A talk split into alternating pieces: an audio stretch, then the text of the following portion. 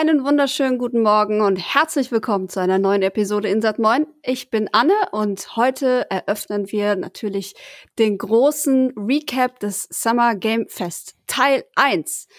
Ich habe mir natürlich den äh, Eröffnungsstream von Jeff Keighley angeguckt, der Gott sei Dank nur zwei Stunden statt drei Stunden gedauert hat. Und hinterher noch den Day of the Devs, der auch jedes Jahr wieder auf der Nicht-E3 quasi seinen Platz findet. Und mein Casting-Partner, beziehungsweise meine Casting-Partnerin, ist heute die gute Gloria. Hallo! Hallo und wie meine Stimme bekannt vorkommt, hey, ich bin Teil 2 des äh, Random Encounters Teams. Normalerweise caste ich mit Nina über Erotikspiele, aber heute sind wir mal unerotisch, dafür top aktuell.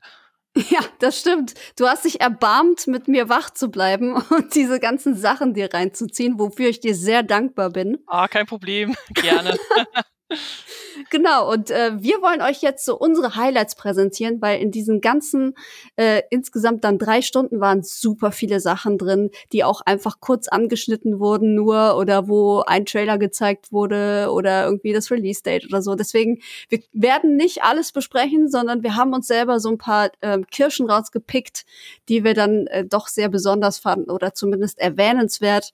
Da gucken wir jetzt einfach mal, äh, wer was gewählt hat. Auch sehr oh, spannend. Ja. Und ich muss dazu sagen, wir haben echt für euch gelitten, denn es gab keine Pinkelpause zwischendrin. Nein.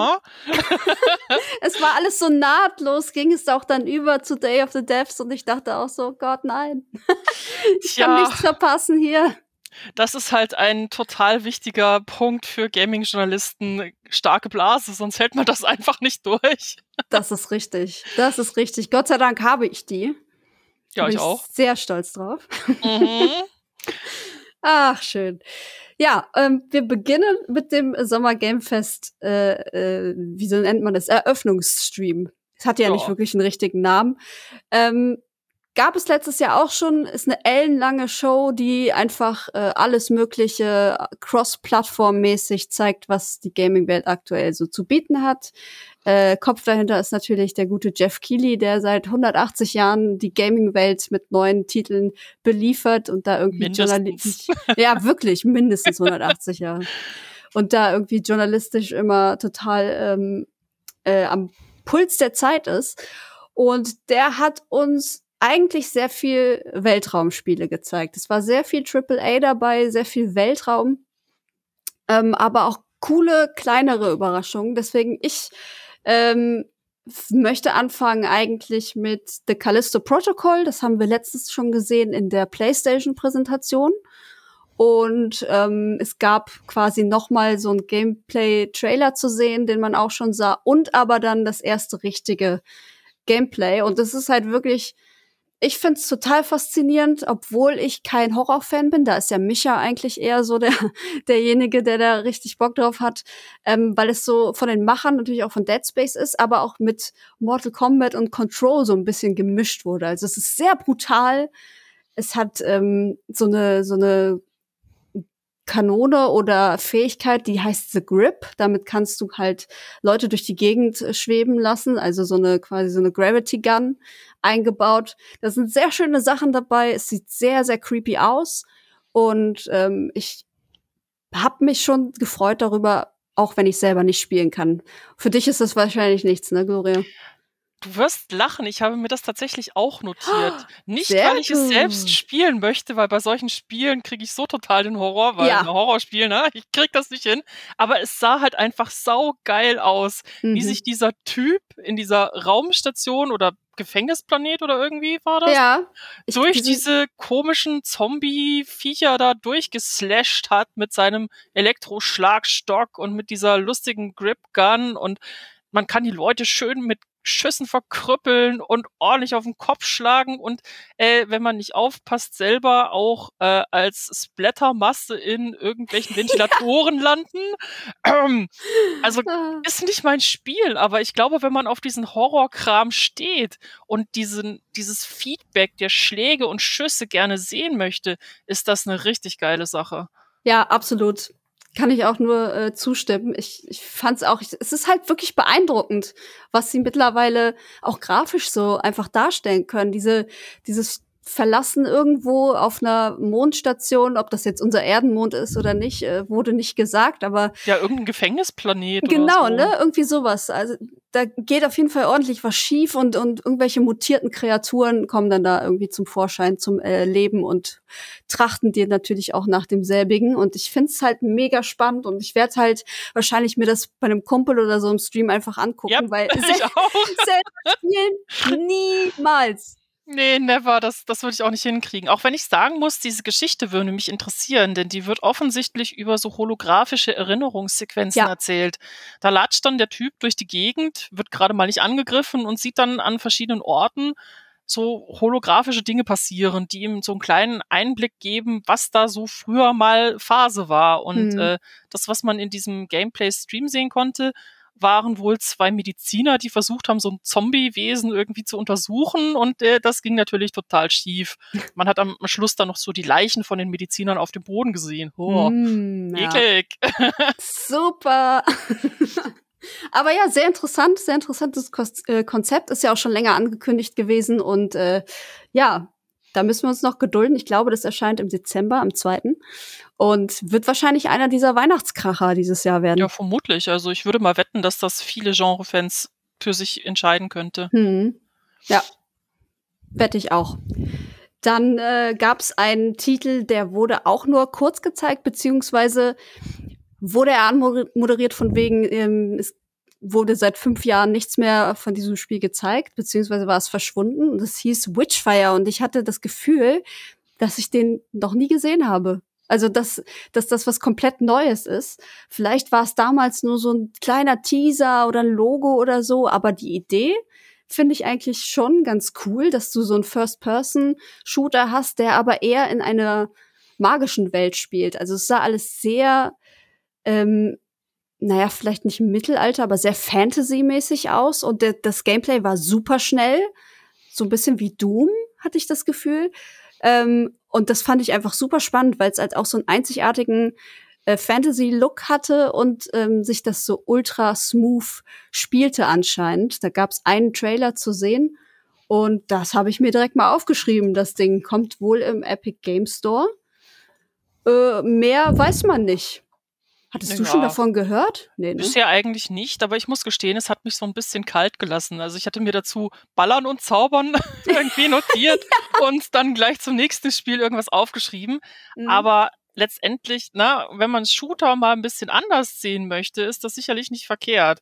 Vor allem, äh, weil diese Zauberfähigkeiten, die gezeigt wurden, doch ziemlich viele unterschiedliche Effekte hatten. Ja. Also wenn man es mag, äh, auf jeden Fall mal angucken. Für mich ist es mal wieder nix. Was hast du dir denn als nächstes aufgeschrieben? Mein nächstes war tatsächlich Highwater. Da sind wir schon ein Stückchen Ah, weiter in ja. der Story drin. Also falls du noch irgendwas von davor hast, dann lasse ich dir gerne den Vortritt.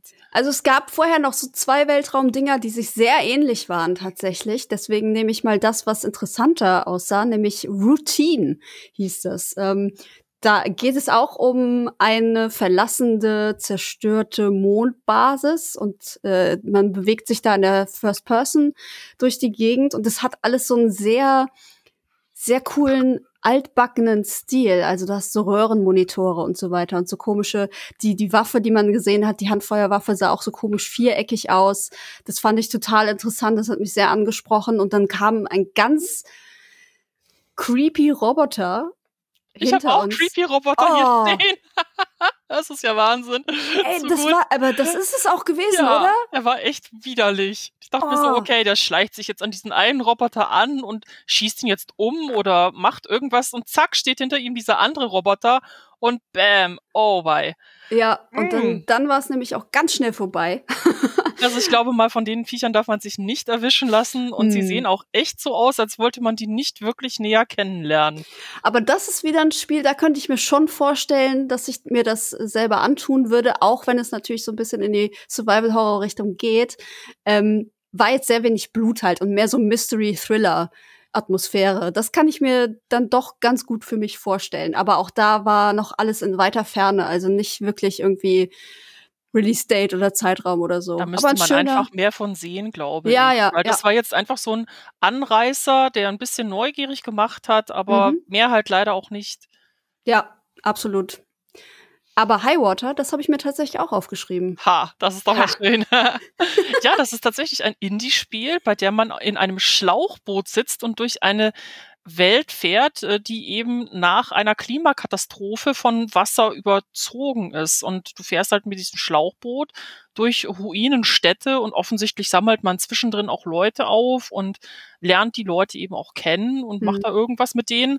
Also der Trailer bestand im Grunde daraus, dass man halt gesehen hat, wie der Held durch äh, diese Städte da cruist und ein paar verschiedene Orte aufsucht und anguckt und ein paar mehr Leute im Schlauchboot sitzen. Aber die Stimmung hat mich einfach angesprochen. Dieser ja. Gedanke, was könnte denn tatsächlich passieren, wenn wir das hier mit äh, der Klimaerwärmung total versauen? Das ist jetzt etwas, was gar nicht so mega in der Zukunft liegt. Vielleicht ja. sitzen wir tatsächlich am Schluss irgendwann in Schlauchbooten und fahren durch eine abgesoffene Welt und versuchen irgendwie zu überleben. Kann ich mir auch sehr gut vorstellen. Und ich finde es auch schön, dass mittlerweile, ähm, da kommen wir später auch noch drauf zu, bei den Indie-Spielen, dass es so viele Spiele mittlerweile gibt, die sich genau mit diesem Thema halt beschäftigen und die auch darauf aufmerksam machen wollen. Ähm, und da finde ich High Water, die haben auch so einen wunderschönen Stil, weißt du, so, so ein, so ein Low-Poly-Stil, der so ein bisschen an hier äh, Dings, ach, wie hieß das Zelda nochmal? Wind Waker. Ja, mhm. Wind ja, ein bisschen tatsächlich. Ja, daran hat's mich erinnert und ich fand's schön. Ähm, Keely meinte, es ist ein Mix zwischen Strategie und Adventure. Strategie wahrscheinlich, da hat man so ein bisschen den Ansatz gesehen davon, dass man irgendwo einbrechen muss, um sich irgendwie Nahrung oder sowas zu holen. Ja, und vielleicht dann, ein bisschen Survival. Ähm, ja, genau. Strategie, also irgendwas in die Richtung. Dass Aber, man da Leute ablenken muss oder sowas. zu kurzer Trailer. Ich hätte gern mehr gesehen. ja. ja, absolut. Aber soll auch dieses Jahr noch kommen. Ähm, ich bin gespannt, ehrlich gesagt. Ich finde also das, das äh, sehr ich schön. auf jeden Fall zocken. Das Absolut. Ist, äh, das habe ich mir auch schon auf die Steam Wishlist gesetzt. Da habe ich sehr auch gut. mitkriege, wann es rauskommt. Ich will es spielen. Ich gucke dann auch immer sofort. Ich schreibe mir immer alles auf und dann gucke ich sofort bei ja. Steam. Okay, was kann ich schon wishlisten? Her damit. Und wo gibt es Demos und so? Gebt uns ja. mehr Demos, Leute. Nicht nur immer diese Trailer. Gebt uns Demos. Da waren auch ein paar dabei heute, Gott sei Dank. Ja, glücklicherweise. Jetzt habe ich die nächste Zeit wieder was zu tun. Oh Gott, ich habe sowieso schon so viel zu spielen. Ah. Ja, es hört nicht auf. Es hört nicht auf. Leider. Und dann kam für mich so ein bisschen das Highlight, was den Humor anging. Es kam nämlich ein Trailer, den, der allen Menschen, die sich ein bisschen mit Gaming beschäftigen, äh, wohl bekannt sein dürfte, der aber im Endeffekt was komplett anderes war. Und das geht auch, ich habe eben auf Twitter nochmal nachgeguckt, geht auch gerade schon durchs Internet. Oh, das glaube ich. weil der Trailer nämlich anmutete an äh, Dead Island 2. Und da dachten die Leute wahrscheinlich so, oh krass, was? Hä, warum? Ich hatte noch einen Kumpel hier und der meinte so, warum sieht denn das so scheiße aus, wenn das Dead Island 2 ist? Und da sah ich schon, da sah ich schon im Hintergrund die Ziege und dachte so, yes, Goat Simulator ist wieder da und diesmal mit Multiplayer. Es war so gut, wir haben so gelacht. Das habe ich auch. Das ist so ein richtig geiler Trailer, der nicht nur Dead Island 2 so ein bisschen verarscht. Ich habe echt noch auf den Song gewartet, mhm. der diesen Trailer einfach super untermalt hat damals, sondern eben auch Lust auf die Goats macht mit ihren irrwitzigen Fähigkeiten, denn die sieht man im Hintergrund natürlich auch noch. Also Ziegen, die Leute schocken und durch die Gegend schmeißen, geil. Ist mega gut. Und vor allem im Multiplayer, das finde ich auch sehr, sehr, sehr gut. Obwohl, also man hatte schon sehr viel Spaß, finde ich, alleine da rumzustreunern und alles auf den Kopf zu stellen. Aber was man da wohl machen kann, wenn man mit irgendwie vier Leuten da unterwegs ist. Das Ei! ist das perfekte Spiel für meine Spielergruppe, denn wir machen schon bei äh, tatsächlich bei verschiedenen Spielen ganz gerne Chaos und Mayhem. Ich mhm. werde Ihnen das mal vorschlagen, mal schauen. Ja, super, super gut. Kommt im Herbst 2022. Oh Gott, also ist so lang hin. Es geht, oder? Also ich finde, der Sommer ist jetzt bei dem, was wir alles gesehen haben, der Sommer ist schon sehr vollgestopft mit Spielen. Da bin ich froh, dass es, dass ich da noch bis Herbst warten muss, ehrlich hm. gesagt. Ja, gut. Damit ich vorher alles andere abarbeiten kann, was da noch so kommt. Unter anderem nämlich auch Neon White. Hast du dir das auch aufgeschrieben? Äh, nein, ich habe das gesehen und dachte mir so, what the fuck ist das denn jetzt? Aber genau deshalb habe ich es aufgeschrieben, weil ich es so interessant fand. Auch ein Spiel für Micha.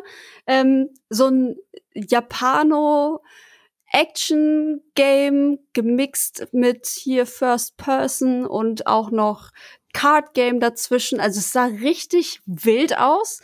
Der Stil fand ich, den fand ich großartig. Es hatte einen sehr, sehr, sehr schönen Anime-Stil. Manchmal gibt's ja so ähm, Anime-Spiele, wo ich mir denke, so, hm, das ist irgendwie, es sieht so billig aus oder das sieht irgendwie nicht gut genug aus. Aber das hatte echt so einen schönen TV-Anime-Stil und ich habe nichts verstanden, was da Ich passiert. Null. Das war so richtig, okay, du siehst da einen Trailer und denkst dir so, äh, hallo, Was kommt jetzt noch die geht? Erklärung? Es wäre schön. Nee, gab es nicht, aber ein Release-Date gab es für den 16.06. und was ja auch schon quasi nächste Woche ist. Ähm, mega cool. Ich werde auf jeden Fall noch mal mich da ein bisschen einlesen, was das genau ist, weil der Trailer hat irgendwie schon Bock gemacht, obwohl es ein, ein großes äh, Fragezeichen hinterlassen hat. Also ich muss gestehen, mir ist das ein bisschen zu speziell, aber es gibt sicherlich Leute, die das total anspricht. Und hey, wir haben was übersprungen, was ich mir notiert habe. Oh, echt? Ja. Sag, sag. Ich hatte bei American Arcadia aufgeschrieben, dass das interessant Oh. sein könnte. Ja. Mhm. Das ist so Stimmt. diese coole, äh, das hatte so ein bisschen Bioshock-Vibes für mich, ehrlich gesagt.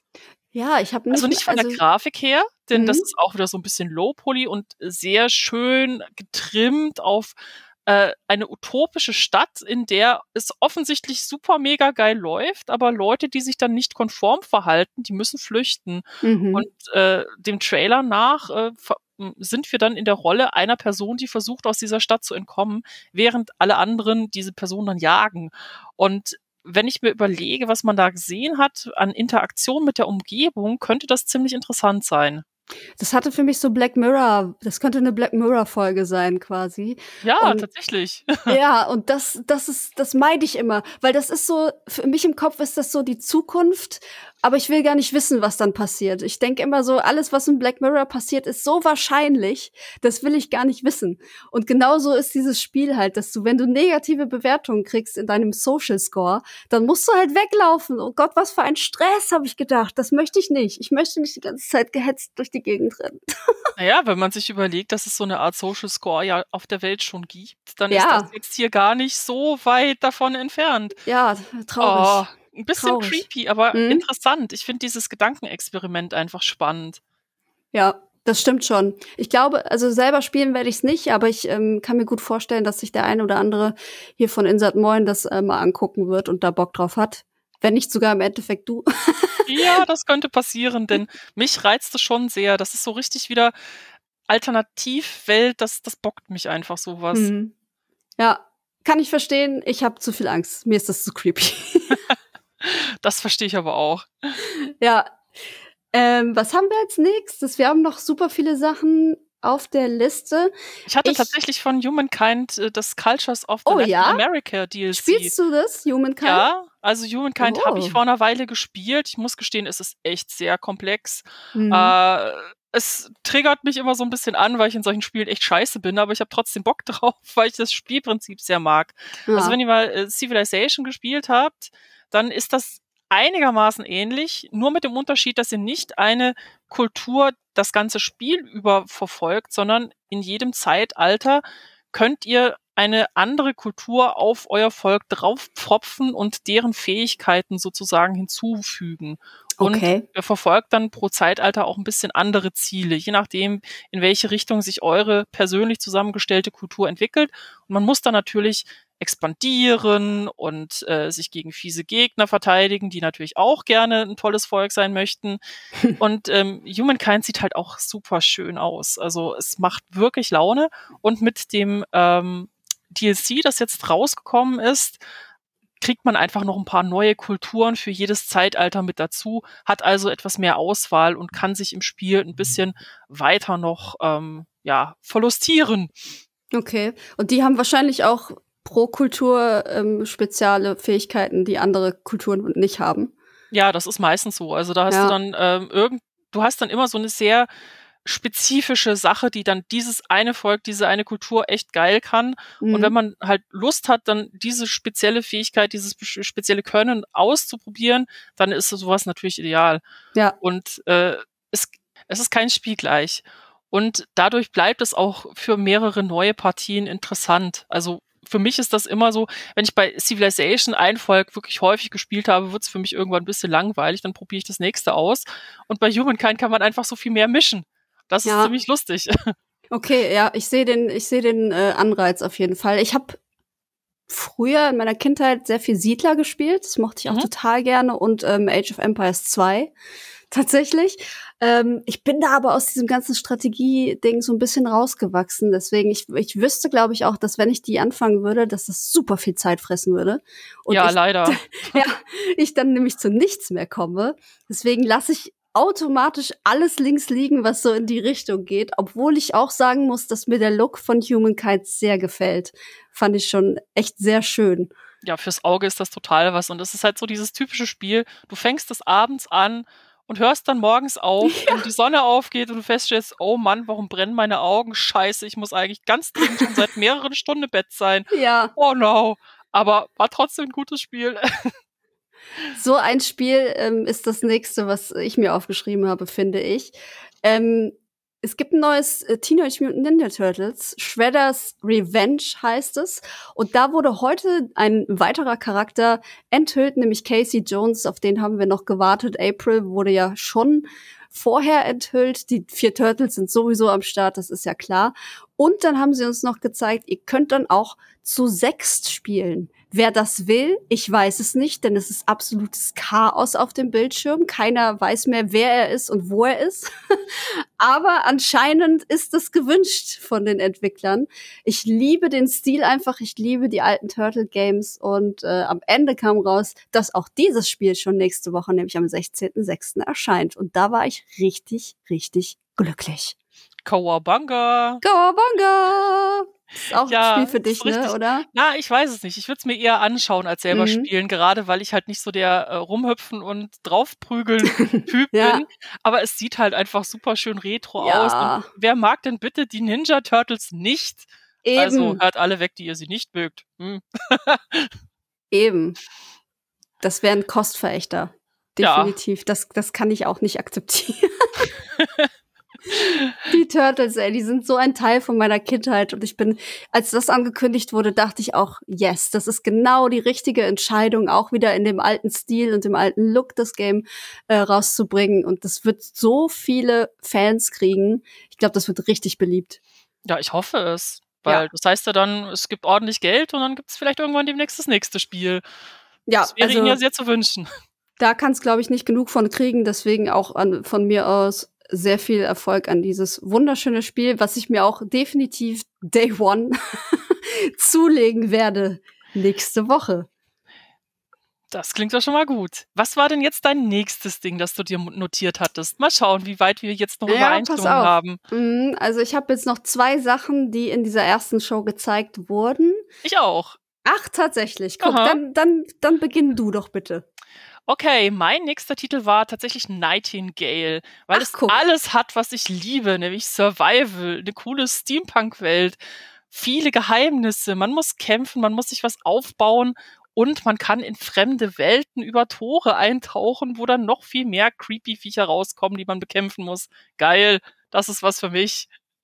Das ist cool. Ich habe das, ich habe den Trailer beziehungsweise ich habe schon mal einen Trailer zu Nightingale gesehen. Ähm, und da wurde noch gar nicht so viel verraten. Und heute gab es ja wirklich viel, viel mehr zu dem Spiel. Mhm. Zum Beispiel, dass du dir in deiner Location, wo du gerade bist, halt irgendwie so eine Karte oder Karten craften musst, damit du ein Portal zu einer anderen Welt öffnen kannst. Und dass du da halt auch Homebases aufbauen kannst, richtige Dörfer und so weiter. Und ich frage mich halt immer noch, was ist das für ein Spiel? Also ja, es ist ein Survival-Spiel und die Leute sehen alle aus wie aus 1800 noch was aber ich habe gar nicht verstanden, was, was ist denn jetzt der Vorteil oder was ist der Appeal daran, die ganze Zeit neue Welten oder Dimensionen zu besuchen? Vielleicht gibt es in diesen neuen Welten und neuen Dimensionen einfach irgendwelche Geheimnisse, die man entdecken kann. Ich meine, hm. aus jedem äh, aus jeder Dimension kommen ja wohl offensichtlich andere Gegner. Zumindest wirkte es jetzt in diesem äh, Trailer ja. so. Und wer weiß, vielleicht gibt es bei diesem Spiel halt so dieses Overall Mystery, das man halt lösen muss. Ah. Und dafür reist man dann in die verschiedenen Welten und schafft sich halt eine Basis, bei der man sich immer wieder ausrüstet für diese ganzen lustigen Ausflüge etc. Also das könnte ich mir gut vorstellen, dass es auf dieser Basis funktioniert. Okay. Ja, ich, hm, ich weiß nicht. Ich glaube, also Survival ist wirklich nicht so mein Ding. Deswegen werde ich da wahrscheinlich eher passen. Aber ich kann verstehen, dass es ähm, dich anspricht, auf jeden Fall. Der Trailer war wirklich sehr gut. Und für Survival-Fans ist das halt auch wirklich mal was ganz anderes. Weil Ja. normalerweise hat man ja meistens so, so entweder PvP-basiertes oder PvE-basiertes. Du baust deine Basis, du sammelst Rohstoffe, du craftest Zeug und dann haust du stärkere Viecher um, etc. Aber wenn man dieses Entdecken und Neues sehen wirklich gerne mag, und das ist Mhm. etwas, was bei vielen Survival-Spielen halt doch ein bisschen zu kurz kommt, dann schlägt das in eine schöne Kerbe rein. Also für mich wäre das dann tatsächlich ein Day-One-Spiel. Das würde ich verfolgen, sobald ich es kann. Hm. Gab's da nicht auch schon ein Release-Date? Nee, ne? Ich glaube nicht. Nee, ich glaube, die haben sie nichts zugesagt. Das wäre auch schon ein bisschen knaller, wenn die da jetzt schon irgendwie reinhauen würden und sagen würden, ach ja, 2022 vielleicht zum Ende des Jahres. Äh, Aber- viertes Quartal steht bei Steam. Ja, Aha. Tatsache, okay. Mal Aha. gucken, mal gucken. Es wird ja immer, ich sage ja immer, das ist nie in Stein gemeißelt, es wird ja gerne verschoben. Man kann ja hoffen. Ich Man hoffe kann einfach mal. Ja, man kann hoffen, genau. Ähm, ich habe mir tatsächlich noch allein für Micha habe ich es aufgeschrieben. Es wird ein neues Layers of Fear geben und das heißt äh, simpel Layers of Fears. Das habe ich auch. Sehr gut. Ja, Sehr weil gut. Layers of 4 schon so geil war und alles, was in diesem Trailer vorkam, das triggert so hart diese Erinnerung an Mhm. den kaputten Künstler mit den albtraumhaften Gedanken und surrealen Welten und überhaupt, ah, ich kann es nicht erwarten, ich will das spielen. Richtig krass, vor allem in Unreal Engine 5. Es sieht so unheimlich aus. Es unfassbar sieht richtig gut. krass aus. Auch wieder nichts für mich, aber ich, äh, Micha liebt es und ähm, Freunde von mir lieben das auch total und haben sich super gefreut, dass das jetzt angekündigt wurde. Vor, für nächstes Jahr allerdings erst. Aber mein Gott, ne, also wir wissen, dass es existiert. Ich freue mich schon wirklich drauf. Das ist eins der wenigen Horrorspiele, die ich tatsächlich selbst gespielt habe. Mhm. Ich habe mich da in einem Let's Play durchge, ähm, ja, gescreamt. so ein bisschen durcherschrocken, weil da waren ja schon ein paar fiese Jumpscares mit dabei. Ja. Und äh, es war trotzdem ein super geiles Erlebnis. Das ist eins dieser Spiele, an die man doch zurückdenkt und sich sagt, so, ey, ich bin froh, dass ich es gespielt habe, weil geil, es war einfach super. Ja, das habe ich mit Resident Evil 7 tatsächlich. Das war auch das, aller, das allererste und einzige Resident Evil, was ich je gespielt habe. Und ich hab's überlebt. Ich habe es ausgehalten, obwohl ich am Anfang dachte, das, das kann ich einfach nicht, weil das so fies ist, wie die, wie die Gegner dich da verfolgen und du immer wieder wegrennen und dich verstecken musst und so. Das, und alles war super eklig. Aber ich habe es geschafft und ich finde es im Nachhinein eigentlich eine sehr gute Erfahrung, die ich da gemacht habe. Aber ich glaube, das ähm, wird die einzige bleiben.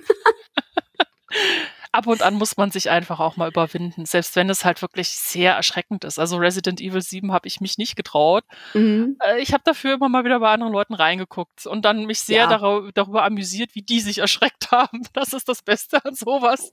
Ich hab's auch, ich hab's auch gestreamt und es war, also der Chat hatte sehr viel Spaß. Das glaube ich gerne. Und Oh für Mann. mich war es einfach nur schlimm. Aber auch daran gewöhnt man sich und ähm, am Ende ging's dann wirklich. Am Ende hatte ich sogar Spaß. Deswegen, äh, Layers of 4 geht bestimmt dann auch in diese Richtung, dass man am Ende mehr Spaß als äh, ja, Groll hat. Ich finde bei mm, Superteam einfach so faszinierend, was da für Ideen drin stecken, was sie für Ja. geniale, surreale Welten in jedes ihrer Spiele reinpacken. Allein dafür lohnt es sich schon, das anzuschauen, um zu gucken, was haben sie denn dieses Mal gemacht? Mhm. Wann kommt dieser Kipppunkt zwischen, es sieht jetzt gerade noch normal aus und jetzt wird es richtig hart, super creepy. Oh mein Gott. Das Die ist haben- so gut. Die haben doch auch hier Blair Witch gemacht, ne? Kann das sein? Boah, ich weiß es nicht mehr. Ich glaube, das ist auch von denen und das war auch, das habe ich auch angespielt und das ist ja auch so gruselig, wie du da mit deinem Hund durch den Wald rennst und auf einmal siehst du halt diese Blair Witch Holzfigürchen und, und, Dinge passieren und du weißt nicht, was ist gerade real und was nicht und musst weglaufen vor irgendwelchen Schatten. Ey, das hat mich auch so fertig gemacht. Die, die habe ich auch, glaube ich, nur anderthalb Stunden oder so durchgehalten, weil es zu creepy wurde irgendwann. Äh, Ich habe tatsächlich Observer von ihnen gespielt. Oh. Mhm. Das war auch, wow, schwere Kost, aber super geil. Also definitiv eine Erfahrung wert, selbst wenn man nicht so der Horrortyp ist. Ja. Ah, manche Entwickler machen es halt einfach auf eine Art und Weise mit ihren Spielwelten, dass man sagen muss, oh, das, ja, ich tue es trotzdem. Ich werde schweißnass und mit schwitzigen Händen vor diesem PC sitzen und halb sterben, aber ja, ich tue es.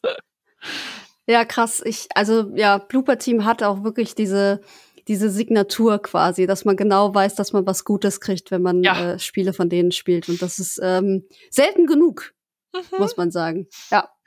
Vor allem, wenn man sich dann überlegt, wie viele AAA-Studios einem eigentlich seit Jahren dann immer denselben Kram ja. neu aufgewärmt produzieren.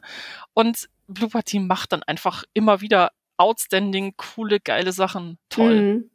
Ja, auf jeden Fall. Und genau das war auch quasi das äh, Schlusslicht dieser ersten Veranstaltung. Ein AAA-Titel, der eigentlich immer nur das Gleiche macht, was er schon seit Jahren macht. Es wurde tatsächlich das Remake von The Last of Us gezeigt, das im September diesen Jahres rauskommt. Und die eigentliche Nachricht ist, nicht, dass es jetzt für die PS5 erscheint, sondern für den PC. Und da freuen sich wahrscheinlich auch einige. Ich bin da völlig raus. The Last of Us ist absolut nicht mein Thema und ich mochte das nie, aber weiß ganz genau, dass so viele Leute immer auf diese ganzen PlayStation-Exklusivtitel warten. Mhm. Und The Last of Us ist jetzt halt auch quasi der nächste an der Reihe, der dann für den PC erscheint. Und das äh, finde ich schon erwähnenswert an der Stelle. Ja, auf jeden Fall. Also ich bin mir ziemlich sicher, das wird sehr viele Leute extrem freuen. Mich mhm. natürlich auch wieder nicht, weil, ne, nicht so mein Ding. nee. Da sind wir uns, glaube ich, so ziemlich einig. Da sind wir uns definitiv einig, ja. Aber äh, Storytelling, Welt, auch die Art und Weise, wie die Kämpfe gemacht werden, wie man schleichen muss, sich seine Kämpfe sehr, sehr gut aussuchen muss, das ist natürlich eine super Herausforderung für Leute, die auf sowas stehen. Also ja, viel Spaß bei The Last of Us. Dann auch endlich auf dem PC. Wie schön. Bam. Und da haben wir die erste Veranstaltung durch. Direkt im Anschluss kam die zweite und wir dachten so, oh, oh, oh, nehmen wir das noch mit? Ja, wir nehmen das noch mit. Jetzt kommen die ganzen Indies. und dann ging es auch schon richtig gut los. Ich habe direkt das erste Spiel aufgeschrieben. Time Flies. Ja, das habe ich auch. Das ist einfach so eine geile Idee. oh, wie gut das bitte. Also ich muss da so ein bisschen an Minute denken ne? Weil du hast ja eine Zeitbegrenzung. Du hast dann so einen super minimalistischen Stil, wo es eigentlich nur Schwarz-Weiß gibt und ähm, so ganz dünne schwarze Linien, also als würdest du irgendwas zeichnen auf ein ganz normales Blatt mit Bleistift. So sah das, das würde man, aus. als würde man auf dem Notepad irgendwie diese Grafik zeichnen, ganz echt schlimm. Ja. Aber die Idee, die dahinter steckt, ist einfach richtig gut, denn man spielt als Fliege deswegen eben auch die begrenzte Zeit. Äh, und soll in dieser Spielwelt sozusagen eine Art Bucketlist abarbeiten. Ja. Oder kann sich auch einfach nur umgucken und ausprobieren, was passiert, wenn man zum Beispiel in eine Lampe reinfliegt oder äh, in einem Glas mit irgendeiner ominösen Flüssigkeit landet. Mhm. Alternativ kann man natürlich versuchen, die etwas kryptischen Beschreibungen auf der Bucketlist zu interpretieren und mal zu suchen, wo in der Spielwelt das ist offensichtlich ein ganz normales Haus, in dem man sich da bewegt, wo in dieser Spielwelt dann diese Orte sind, an denen man die Bucketlist abarbeiten kann. Das, ich fand das ziemlich lustig. Vor allem ich fand das auch gut. Die Tatsache, dass dann so eine Fliege auch einfach mal auf einer Platte auf dem Grammophon durch die Gegend rollt. Das ist echt witzig. Ja, das war sehr, sehr äh, kreativ und sehr lustig.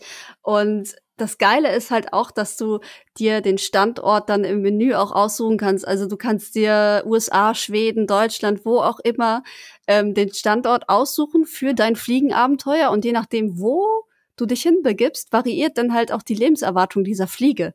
Das heißt, du hast in manchen äh, äh, Ländern viel mehr Zeit, dich umzugucken oder halt eben auch viel weniger. Und dann diese absurden Aufgaben zu erfüllen, da steht dann sowas wie get drunk, get rich, solche Geschichten, wo du gar nicht weißt, so get rich, wie soll ich denn als Fliege jetzt hier reich werden? Was, was ist das denn? Ja. Und das ist so charmant gewesen und ich finde das einfach so eine verrückte Idee, dass das auf jeden Fall auf meiner Wishlist steht. Definitiv. Also auf meiner auch. Auch wenn so diese minimalistische Grafik überhaupt nicht mein Fall ist. Von nee. sowas halte ich normalerweise Abstand. Ich habe das gesehen und dachte mir so, meine Güte, haben die da jetzt hier irgendwie einen Fünfjährigen kritzeln lassen oder was ist das? Aber die Idee des Spieles entwickelt sich einfach im Spiel selber und man hat Freiheit in so einem kleinen, simplen Ding. Es ist richtig cool. Ja, genau. Es ist auch sehr philosophisch, finde ich, wenn du da so das Leben einer Fliege betrachtest und dann dir überlegst, so, hm, was macht wohl eine Fliege in seiner Lebenszeit so? Und dann, hm. ob das vielleicht auch irgendwelche Aufgaben sind oder ob sie vielleicht einfach nur Essen suchen oder einen Platz zum Eier ablegen oder sonst was. Ich glaube schon, dass Fliegen auch Charakter haben. Zumindest in diesem Spiel. Definitiv äh, wird es eine außergewöhnliche Fliege sein. Und ich äh, freue mich sehr, das ähm, auszukundschaften und zu gucken. Wir können ja dann Fliegenerfahrungen austauschen. Genau. Das Wenn es erscheint, dann mal darüber casten, wie das Leben so als Fliege ist. Das finde ich total gut, weil da wahrscheinlich auch völlig andere Erlebnisse bei rumkommen, weil ja nicht jeder irgendwie äh, automatisch dann versucht, die Bucketlist abzuarbeiten, sondern viel ausprobiert wird auch einfach. Ich, das das stelle ich mir sehr cool vor für, für einen ähm, Podcast. Also notiert. Wir notiert. leben als Fliege. oh Mann, super. Ich habe mir auch gleich das nächste Spiel notiert, ja. Planet of Lana, weil das einfach, es sah super gut aus und trifft meinen persönlichen Nerv für solche Spiele total. Denn es ist ein Side-Scroller, bei dem, bei dem du sehr viel erkundest, dich teilweise auch vor fiesen Robotern irgendwie verstecken musst, ein paar mhm. Puzzles lösen und du kriegst so einen kleinen Sidekick, so eine Mischung aus Katze und Affe, das irgendwie total niedlich und süß aussieht und dir beim Lösen der Puzzles hilft. Ja. Und ähm, die Welt sieht halt einfach super, super, super geil aus, obwohl es relativ simple Grafik ist. Also so ein bisschen handgezeichnet vom Stil her. Ja. Und schöne, schöne Farbstimmung. Absolut. Auch sehr, ähm, ja, wie nennt man das denn? Ich finde es auch sehr bunt und lebensbejahend tatsächlich, dafür, dass die Thematik eigentlich eher traurig ist, weil ähm, Lana sucht nach ihrer Schwester. Die ist irgendwie verloren gegangen und trifft dann halt auf dieses Wesen namens Mully. Und Mully kann halt auch so ein paar Dinge. Also wenn da jetzt zum Beispiel ein Abgrund ist und da sind irgendwelche schwarzen Blobviecher, dann kann Mully halt dafür sorgen, dass daraus eine Brücke gebaut wird. Oder irgendwelche anderen Kreaturen sitzen irgendwie im Weg im Wald und müssen, müssen weggeschoben werden oder es muss irgendwas ausgelöst werden, dann macht das das kleine Mullivieh für dich.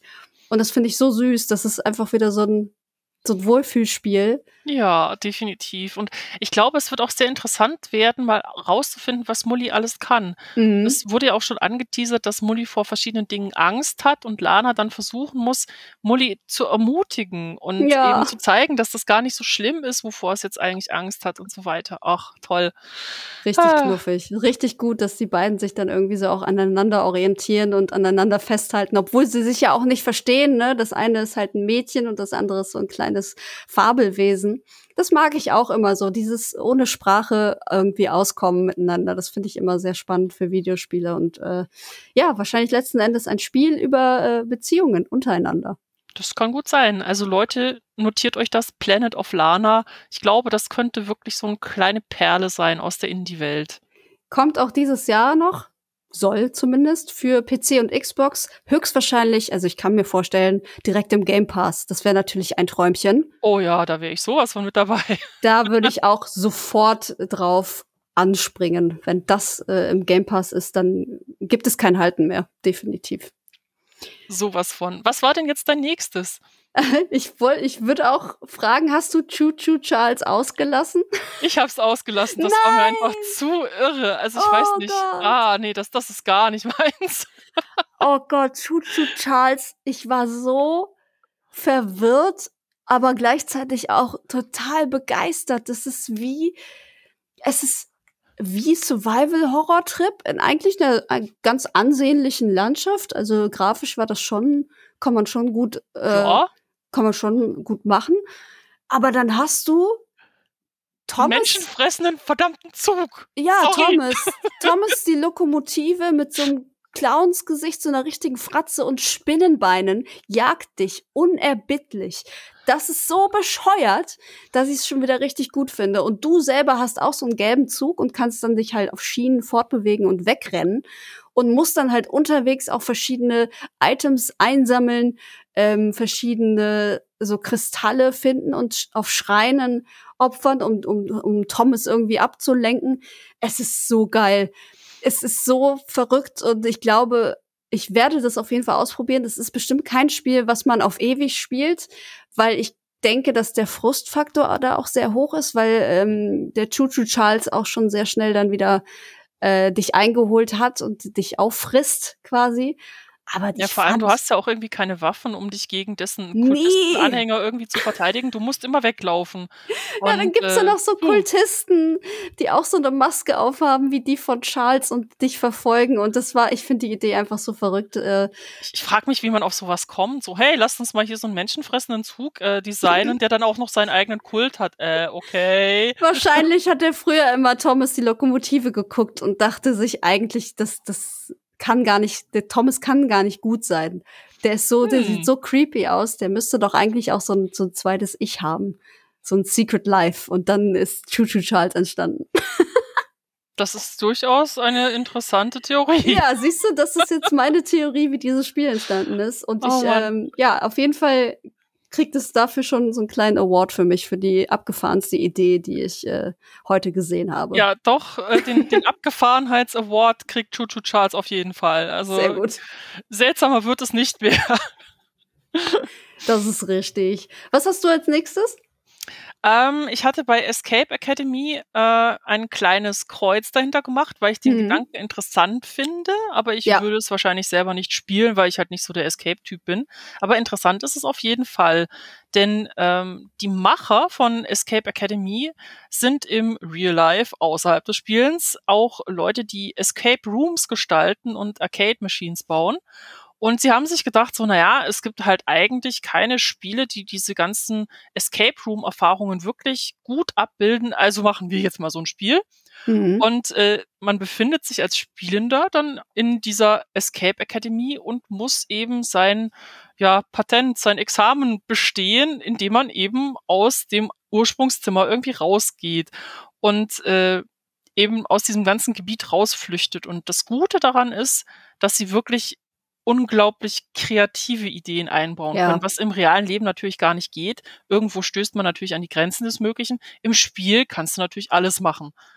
Und es ist so smart, weil ähm, ich habe selber im Escape Room kurz gearbeitet, bevor die Pandemie kam, ähm, so in Teilzeit und finde an sich auch Escape Rooms einfach total spaßig. Und dann haben wir halt in dieser ersten Lockdown-Phase habe ich mit äh, Freunden dann auch online geguckt, gibt es vielleicht irgendwie so ein so ein Escape-Spiel? Und dann gab es halt nur so Sachen, wo du ganz viel Text lesen musst und halt Bilder hast ähm, mit Hinweisen drauf und so.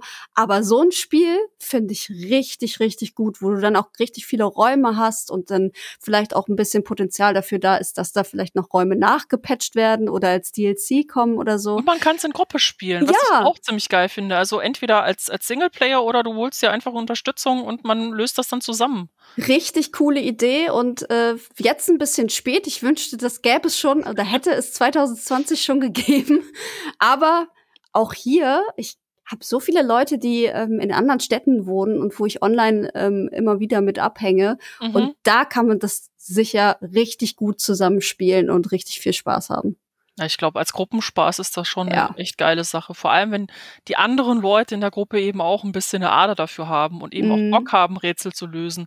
Denn das ist natürlich die Grundvoraussetzung, dass man wirklich willens ist, sich überall umzugucken, alles auszuprobieren und eben nicht nur einer macht und die anderen lassen sich dann durchschleppen. Ja, genau. Ich habe sonst auch immer gerne so Jackbox-Abende gemacht, wo dann diese verschiedenen Spiele halt drin sind, die alle so ein bisschen äh, ballerballer sind.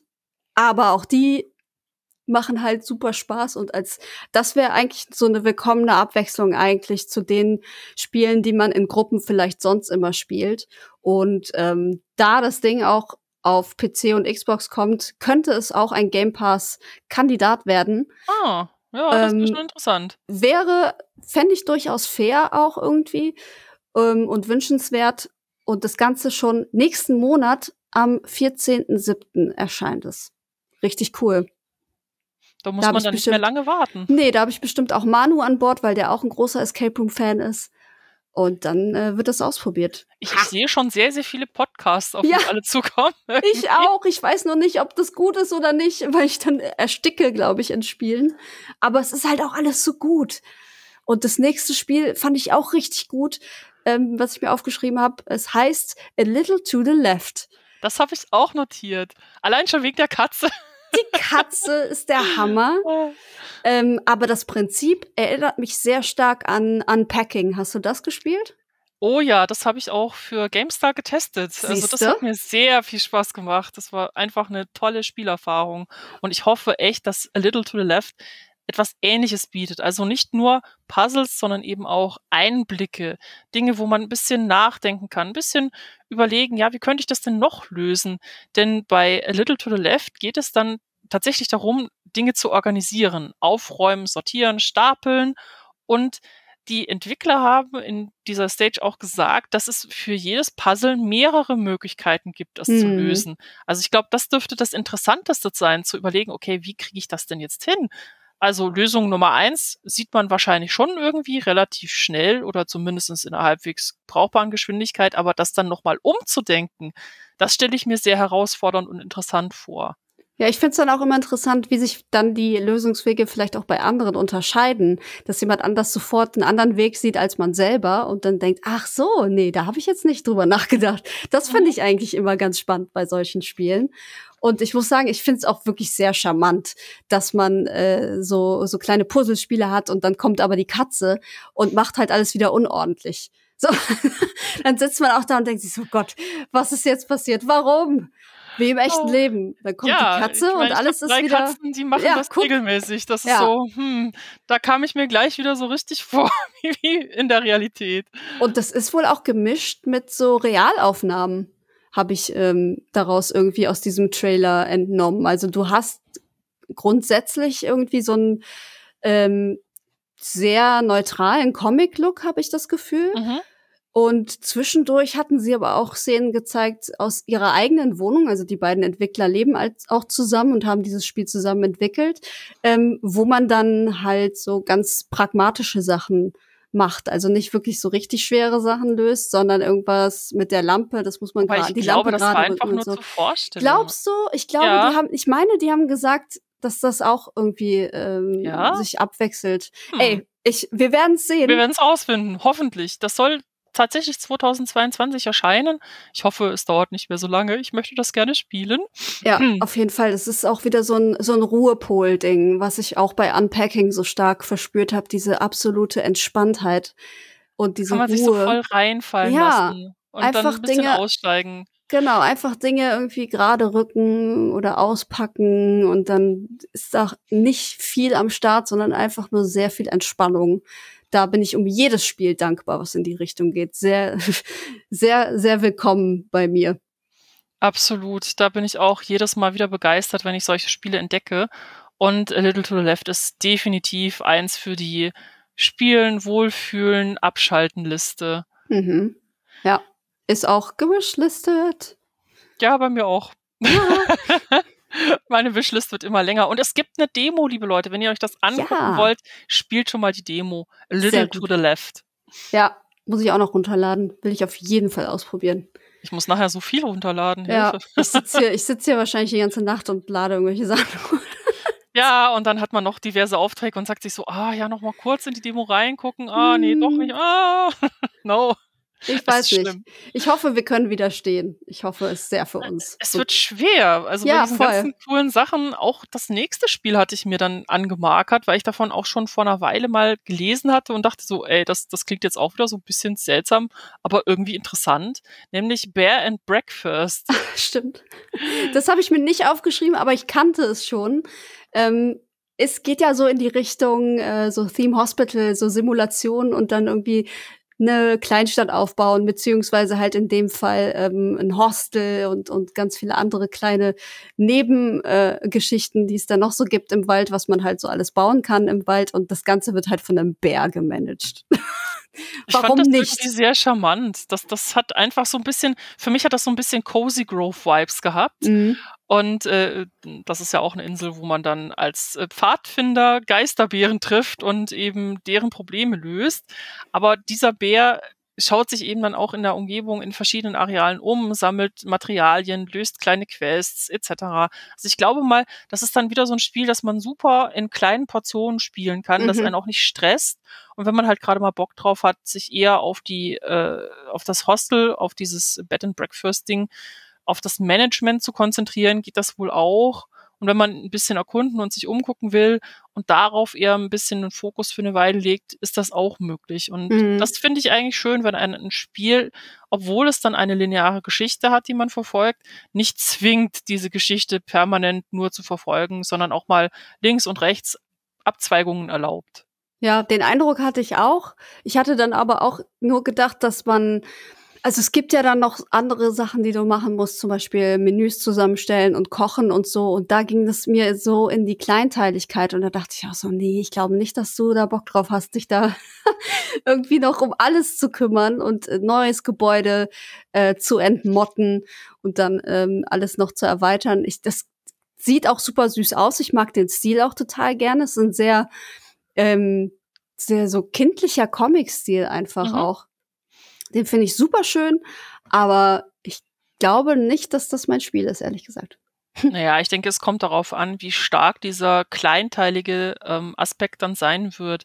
Ich glaube mal, wenn man das dann tatsächlich in kleinen Portionen spielt, so jeden Tag vielleicht mal eine Stunde, ist das nicht so nervig, als wenn man dann irgendwie fünf, sechs Stunden nur solche Sachen machen müsste. Ja. Also muss man schauen, wie es läuft. Aber angucken werde ich es mir auf jeden Fall.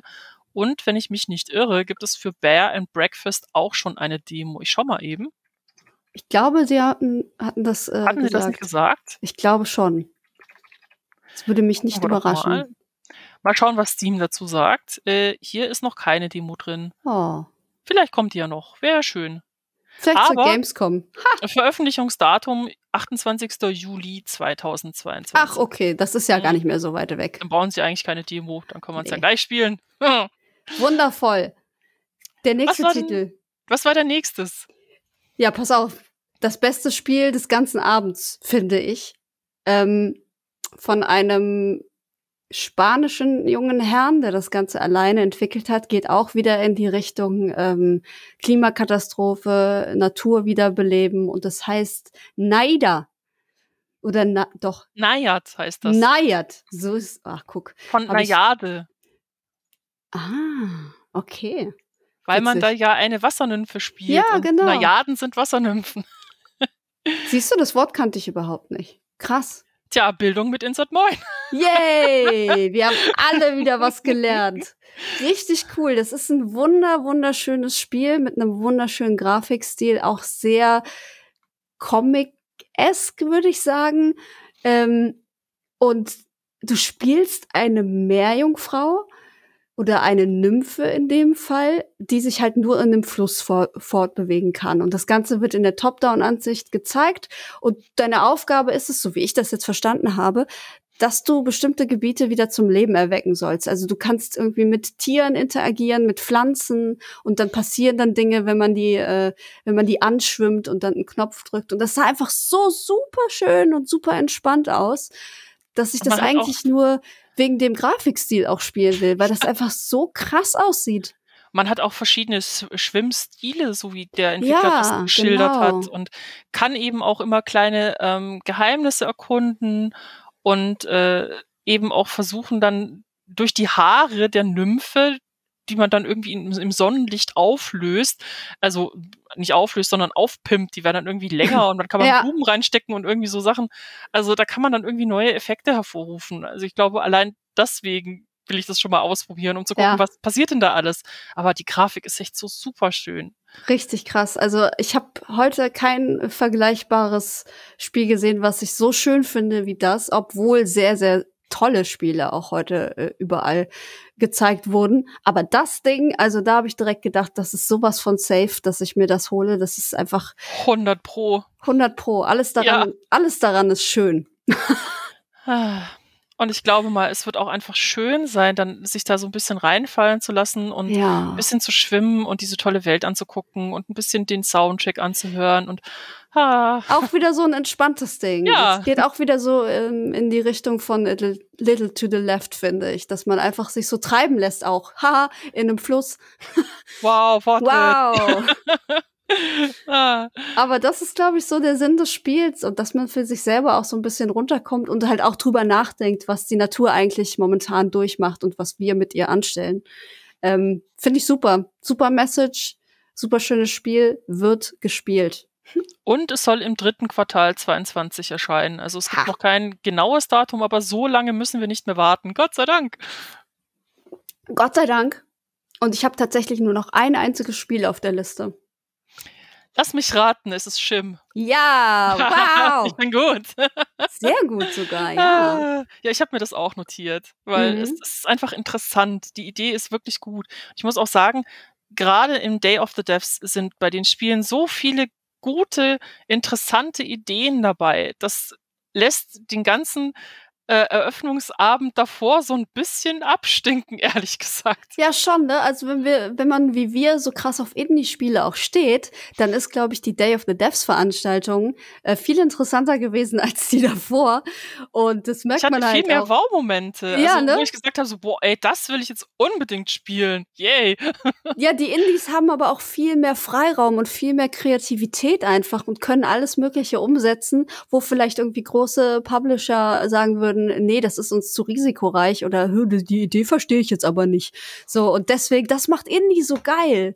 Und auch da, immer dieses Minimalistische und das hat Shim auch, ähm, dass du nur so eine Zwei-Farben-Welt hast, die aber auch, die sieht aus wie ein Malbuch, also so richtig klassisch irgendwie Fahrrad, Bäume, Straßen, Häuser und du spielst halt so, so einen kleinen Shim. Das ist ein Wesen, das sich nur in Schatten fortbewegen kann. Das sieht so ein bisschen aus wie so ein Frosch, so ein Ja, ne. So irgendwie. ein ne? kleiner Frosch, genau. Und da musst du halt versuchen, durch die die Level zu kommen. Also das ist so die Hauptaufgabe. Du kannst halt irgendwie noch Items nebenher sammeln, habe ich, wenn ich das so richtig verstanden habe. Ähm, aber du musst halt immer gucken ähm, und auch die Perspektive so ein bisschen drehen und gucken, okay, wo ist der nächste Schatten? Wie erreiche ich den? Und die Idee ist einfach genial und sehr naheliegend. Also Das Spannende daran finde ich auch, dass man sich dann in den Schatten bewegender Objekte reinbewegen kann. Ja. Also zum Beispiel läuft dann so eine Katze durch die Gegend und du springst dann in den Schatten der Katze und die Katze transportiert dich dann durch diesen Schatten eben an einen anderen Ort oder in einen Zug oder Autoschatten oder was auch immer. ja, Und äh, das überbrückt dann Distanzen, die man ansonsten nicht hätte springen können. Und dadurch kriegt man dann natürlich viel mehr Einfluss noch auf die Spielwelt. Das finde ich richtig gut gemacht. Ich glaube, das hat eröffnet einfach auch super viele Möglichkeiten. Also wir haben ja jetzt nur so ein, so ein bisschen Stadtidylle und Park und so gesehen. Ich glaube, da sind noch ganz andere Welten und Level. Ähm, die Möglichkeiten sind unendlich, wenn man rein über Schatten geht. Da kannst du so viel draus machen. Und ich glaube, das ähm, ist so der größte Anreiz für mich, einfach zu sehen, was ist noch mit dieser Idee möglich? Also was sind da für Mittel und Wege und Rätsel dahinter, um letztendlich diese ganzen Level zu durchqueren. Das ist äh, sehr hochinteressant, kommt aus den Niederlanden, das Entwicklerduo und hat eine sehr schöne Idee, finde ich. Absolut. Also das ist für mich auch wieder so ein Spiel, das will ich auf jeden Fall selbst spielen und nicht irgendwo gucken. Nicht zuletzt, um dann zwischendrin auch einfach mal verharren zu können im Schatten, um mir die Levels anzuschauen. Ja, Denn auch wenn es minimalistisch ist, es ist detailreich gestaltet. Da sind Leute am Werk gewesen, die wirklich gut zeichnen können mhm. und eben auch es schaffen, das Wesentliche eines Objekts und der Umgebung so einzufangen, dass man die Objekte sofort begreift und auch eine Stimmung für die Umgebung bekommt. Ja, deswegen, ich finde diesen Malbuchvergleich eigentlich gar nicht so schlecht, weil Malbücher ja auch immer sehr, oder was heißt immer, meist sehr realistisch gezeichnet sind. Und wenn du dann noch einen Schatten dran klatscht, quasi, hast du, hast du die, den, den Stil äh, dieses Spiels. Und das finde ich auch ähm, mit ein Hauptgrund, warum mich das so gecatcht hat, einfach. Ja, mich auch. Also das, ach, ich hatte das vorher durch Zufall auch mal bei Steam irgendwo gesehen und dachte mir Oh so, ja? okay, das ist interessant. Ja, tatsächlich, weil ich immer mal wieder auch von mir aus äh, die Indie-Sachen durchschaue, ob mich dann wirklich irgendwas anspricht. Mhm. Und äh, das jetzt hier als Trailer zu sehen bei dieser riesigen Show weltweit m, gezeigt, ich hoffe wirklich, dass es das Entwicklerduo auch pusht. Ja. Dass viele Leute sagen, hey, das ist geil, das will ich spielen. Das hoffe ich bei allen, ehrlich gesagt. Da waren ja so viele, ähm, auch so One-Man-Shows dabei, wo wirklich nur einer oder eine dran saß, ähm, an diesem einzigen Spiel, was wahrscheinlich Jahre gedauert hat und dann in dieser Show gezeigt wird. Und ich habe immer die Hoffnung, dass da äh, richtig viel bei rumkommt und die Spiele dann sehr großen Anklang finden. Und deswegen bin ich auch sehr froh, dass es solche Shows gibt, die sich wirklich nur auf Indie-Titel ähm, berufen und die dann pushen, die wirklich irgendwie sehr große Kreativität und Leidenschaft einfach beweisen. definitiv. Es kann eigentlich auch gar nicht genug Möglichkeiten geben. Denn die AAA-Titel, die sind natürlich dadurch schon gepusht, dass die Studios, die Publisher viel Geld haben, um Werbung Mhm. zu machen. Man entkommt ja manchen Spielen auch überhaupt nicht. Das können sich Indie-Entwickler natürlich nicht leisten. Wo soll Ja. das denn auch herkommen, wenn sie ihre ganze Zeit dafür aufwenden, das Spiel erstmal zu entwickeln und in der Regel auch nicht super gut finanziert sind? Und dann zu sehen, dass es so eine große Audience für die Leute gibt, ist einfach super. Und äh, ich würde mir wünschen, dass mehr Spielemessen, ob jetzt digital oder eben real, wie jetzt dieses Jahr die Gamescom, darauf mehr Wert legen. Also mehr Indie-Booths, mehr Indie-Shows, denn da stecken die Leute mit den guten Ideen. Ja, absolut. Das ist äh, ja ein wahres Wort deinerseits an der Stelle. Hast du noch andere Sachen aufgeschrieben aus diesem? Ich äh, hatte mir noch Birth aufgeschrieben, Ah, das okay. Spiel, das nach Shim kam, ja, weil ich die Puzzle-Designs so interessant fand. ich fand das so creepy, weil du ja, also es geht ja um jemanden, der ziemlich einsam ist in einer Stadt, in einer Großstadt und der möchte sich oder die möchte sich ähm, einen Freund basteln aus Organen und Knochen. Ja, und da gut. dachte ich so, okay, ich weiß nicht, ob ich das irgendwie, nee, bin ich nicht so ein Freund von eigentlich. Naja, stellen wir uns doch mal vor, dass dieses Thema äh, Frankenstein-technisch schon mal ein bisschen abgehandelt wurde, jetzt Mhm. aber eben als Spiel da ist. Nein, im Ernst. Ich fand den Artstyle schon sehr interessant, denn auch das ist alles handgezeichnet gewesen. Mhm. Und die äh, Personen, die in diesem Spiel dann vorkommen, die sehen halt immer so ein bisschen, ja, die haben so, so Vogelknochenköpfe mit riesigen Augen Ja, und ultra langen Fingern und also es ist schon etwas gewöhnungsbedürftig. Also schön würde ich es nicht nennen, aber es ist interessant. Es, es catcht einen so ein bisschen. Zumindest spricht es mich auf so eine ziemlich creepy Art und Weise ein bisschen an. ja, und es ist äh, sehr das grotesk. Puzzle-Design ist halt super geil. Man Ja. muss wirklich sich sehr gut umgucken und ausprobieren und schauen, ob man an verschiedenen Ecken vielleicht noch mal irgendwas findet oder Dinge verschiebt und dann da irgendwo was rauszuziehen, um eben an diese ganzen Teile zu kommen und Mhm. dann halt am Schluss diesen Gefährten, die Gefährtin zu basteln, wie auch immer.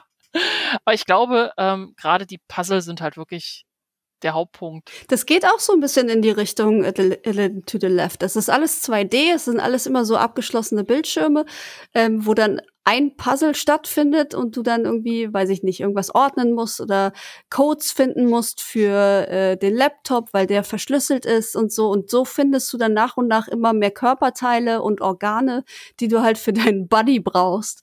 Die Idee ist auf jeden Fall grotesk, aber auch spannend. Ähm, und der Look ist halt auch so ähm, einzigartig. So Den vergisst man nicht so Nee. schnell, wenn man das mal gesehen hat. Und es ist halt auch wieder eine Solo-Entwicklerin, die Mhm. das alleine auf die Beine gestellt hat, was ich an sich auch schon super geil finde, wenn Ja. Leute wirklich ganz alleine so ein Ding basteln. Das ist Wahnsinn. Auch bei Absolut. Nayad ist das richtig faszinierend. Das ist richtig, ich finde es auch immer wieder richtig krass. Vor allem, es werden immer mehr. Und vor Jahren hatte ich noch das Gefühl, so ab und zu kommt mal einer durch, der irgendwie, weiß ich nicht, hier ähm, oh, The Witness zum Beispiel macht oder äh, Braid oder irgendwie Fest. Das waren ja auch so Leute, die Ja, quasi Stardew Valley war ja, Ja, ein riesiger genau. Erfolg. Ja. Und das ist eigentlich richtungsweisend, weil es inzwischen so viele andere Spiele gibt, die sich eben genau auf diesen Zug aufhängen. mhm. und es nachmachen, ob jetzt in 2D oder 3D. Und da merkt man dann schon wieder, dass Solo-Entwickler wirklich Trends setzen können. Oder zum Beispiel Rimworld. ja. Wie viele Spiele haben nach Rimworld dieses Prinzip dann weiterverfolgt und versucht es halt nochmal cooler zu machen und es trotzdem nicht erreicht? ja. Also Rimworld habe ich wirklich rauf und runter gespielt. Sehr gut. Ja, das ist, ich finde es total gut und, und heute wurden ganz besonders viele von denen gepusht, habe ich das Gefühl. Und auch in den nächsten Tagen, Tagen wird es auch weitere Indie-Showcases geben in dieser Nicht-E3-Woche. Und ich wette, da werden wir vielleicht auch noch ein paar Mal das Gleiche sehen. Das ist ja auch ähm, öfter das Phänomen, dass man äh, sehr viele Trailer einmal doppelt und dreifach sieht, aber auch ganz viele andere Spiele, ähm, die aus dem Indie-Bereich kommen und wahrscheinlich dann auch eine einzigartige Mechanik oder eine einzigartige Idee haben. Und dass es mittlerweile halt so ausgeprägt ist, dadurch, dass es ja quasi die richtige E3 nicht gibt, sondern jeder so sein eigenes äh, Stream-Süppchen kocht, finde ich, hat man viel mehr an Indie-Auswahl und viel mehr, wo man ähm, begeistert irgendwie einschalten kann. Es sind halt dann nicht die größten Streams, aber die mit den besten Ideen. Ja, und ich denke, es lohnt sich auch weiterhin da ein Auge drauf zu halten. Ja, Man muss dazu auch. sagen, dass Day of the Devs dieses Jahr das zehnjährige Jubiläum hat. Das heißt, das ist jetzt keine neue Idee und ich hoffe, da kommen mindestens noch 10, 20, 30 weitere Jahre dazu, Oh ja, in denen wir saugeile Indie-Spiele sehen. Absolut. Die sind so erfolgreich damit. Also das wird auf ewig weiterlaufen, denke ich, hoffe ich. Ich hoffe es, ja. Sonst haben wir nächstes Jahr nichts zu besprechen. Stimmt. Sonst sind wir out of Indies nächstes Jahr. No. No, bloß nicht. Ach nee, Nein, das nein. glaube ich nicht. Es werden auch Nein. unter dem Jahr sicherlich coole Titel erscheinen, die eben hier nicht gefeatured wurden. Mhm. Es gibt auch zu Also- viele. Also ganz ehrlich, wenn du dir Steam anguckst, was da alles für Spiele überall gelistet sind und in Entwicklung und Early Access und so, also du gehst ja wirklich unter. Ja, und da das Richtige zu finden, genau dafür sind eigentlich solche Indie-Showcases da und deswegen äh, sehr gut, Und dass wir das noch Podcasts. Genau. Ja, stimmt. Und Podcasts, genau. Wir hoffen, dass wir euch heute hier sehr viel weiterhelfen konnten, wenn ihr Indie-Konnoisseure seid. Ich bin sehr froh, dass wir die Indie-Show noch hinten dran gehangen haben, tatsächlich. Ja, ich auch. Die hat sich echt gelohnt. Auf jeden Fall, auch wenn dieser Podcast dadurch unendlich lang geworden ist. Aber das, das war auf jeden Fall notwendig. Ich bin sehr froh, Gloria, dass du das heute mit mir gemacht hast. Vielen Dank. Ja, sehr gerne wieder. Wir können das ja nächstes Jahr uns wieder auf die Fahnen schreiben und sagen so, hey, und den Day of the Devs, den machen wir auf jeden Fall. Oh, das fände ich so schön. Vielleicht nehmen wir noch Manu mit an Bord, dann sind wir zwar zu dritt, aber dann haben wir dreifach so viel Spaß mit den Spielen, würde ich sagen. Und dann schwärmen wir noch mehr über Genau. Indies. Ja. Und dann wird der Podcast noch doppelt so lang. Schön. Äh, ich glaube, das würde dann unseren freundlichen Zuhörerinnen und Zuhörern nicht irgendwann nicht mehr gefallen. Wer weiß, ihr könnt ja gerne Drei mal, Stunden.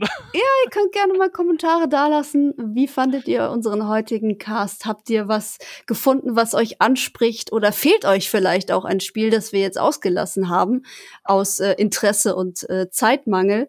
Gerne in den Discord hauen oder in die Kommentare. Wir freuen uns da immer sehr, sehr über Feedback.